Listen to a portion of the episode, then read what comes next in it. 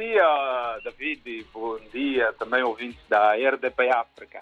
Ah, por essas bandas já não é Auxene, é Muliba, não é? Muliba, muito bem. Muliba, exatamente, David. Por aqui falamos Muliba. E, e como Stuart, desculpa fazer a publicidade, o Stuart, como sempre diz, Niliba, obrigado por nenhum. Significa estamos bem e, e nós sabemos deste lado. Portanto, aqui é sempre Muliba. Muito bem, E- vamos então agora ao jornal. O Jornal Diário da Zambésia de hoje, de fato, destaca, ah, traz uma, uma gama de destaques com, com particular atenção para a abertura do ano judicial. Como se sabe, a 1 de fevereiro de cada ano, o país para para ah, celebrar ou abrir o ano judicial. E este ano, os discursos na província da Zambésia e na cidade de Climane em particular, onde as cerimônias centrais ao nível desta província decorreram, que tudo foi focado, foi virado para as eleições autárquicas, aliás, deste ano, 11 de, 11 de outubro. Um, a família da magistratura, ao nível da província, pretende que hum, hajam eleições sem grande barulho, portanto, no que concerne aos processos judiciais e, e também o envolvimento dos partidos políticos. Por isso, ano judicial abre com olhos nas eleições. Esta é a manchete fotográfica que faz uso do Diário da Zambésia. Lá mais acima é possível ver uma outra notícia que faz destaque no jornal de hoje.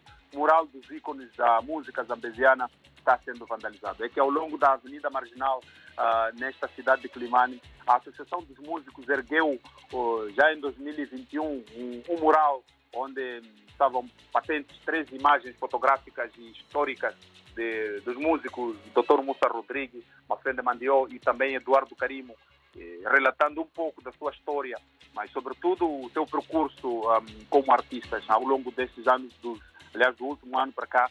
ah, esta história está sendo, este mural está sendo vandalizado por pessoas ah, de má fé e os munícipes entrevistados pelo Diário da Zambésia dizem que é uma situação de lamentar, porque afinal havia uma história a ser conhecida pelas pessoas ah, mais novas e, e também, sobretudo, dos jovens e crianças que passam por ali. Ah, esta é a manchete também que se pode ver no cantinho direito da, da edição de hoje do Diário da Zambésia.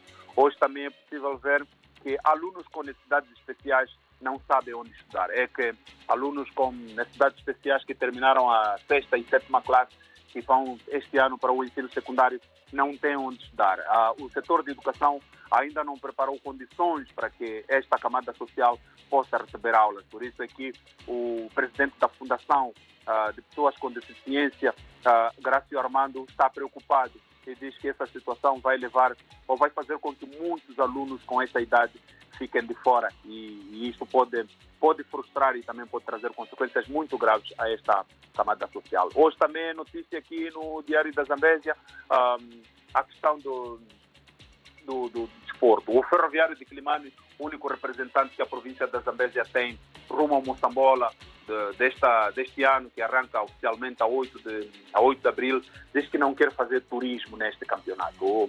Em exclusivo, o treinador do ferroviário de Climane, Rogério Balati, mais conhecido por Zulo, diz que o ferroviário vai dar tudo o que tem e não quer lutar pela manutenção, mas sim pelos lugares de mero para representar condignamente a província da Zambésia. É quinta-feira e a quinta-feira é uma opinião preto no branco e lembra um, umas velhas histórias que vale a pena ver.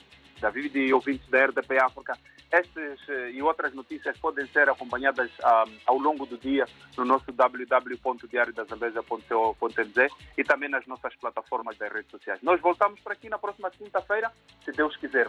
E até lá, um abraço muito grande tamanho do mundo.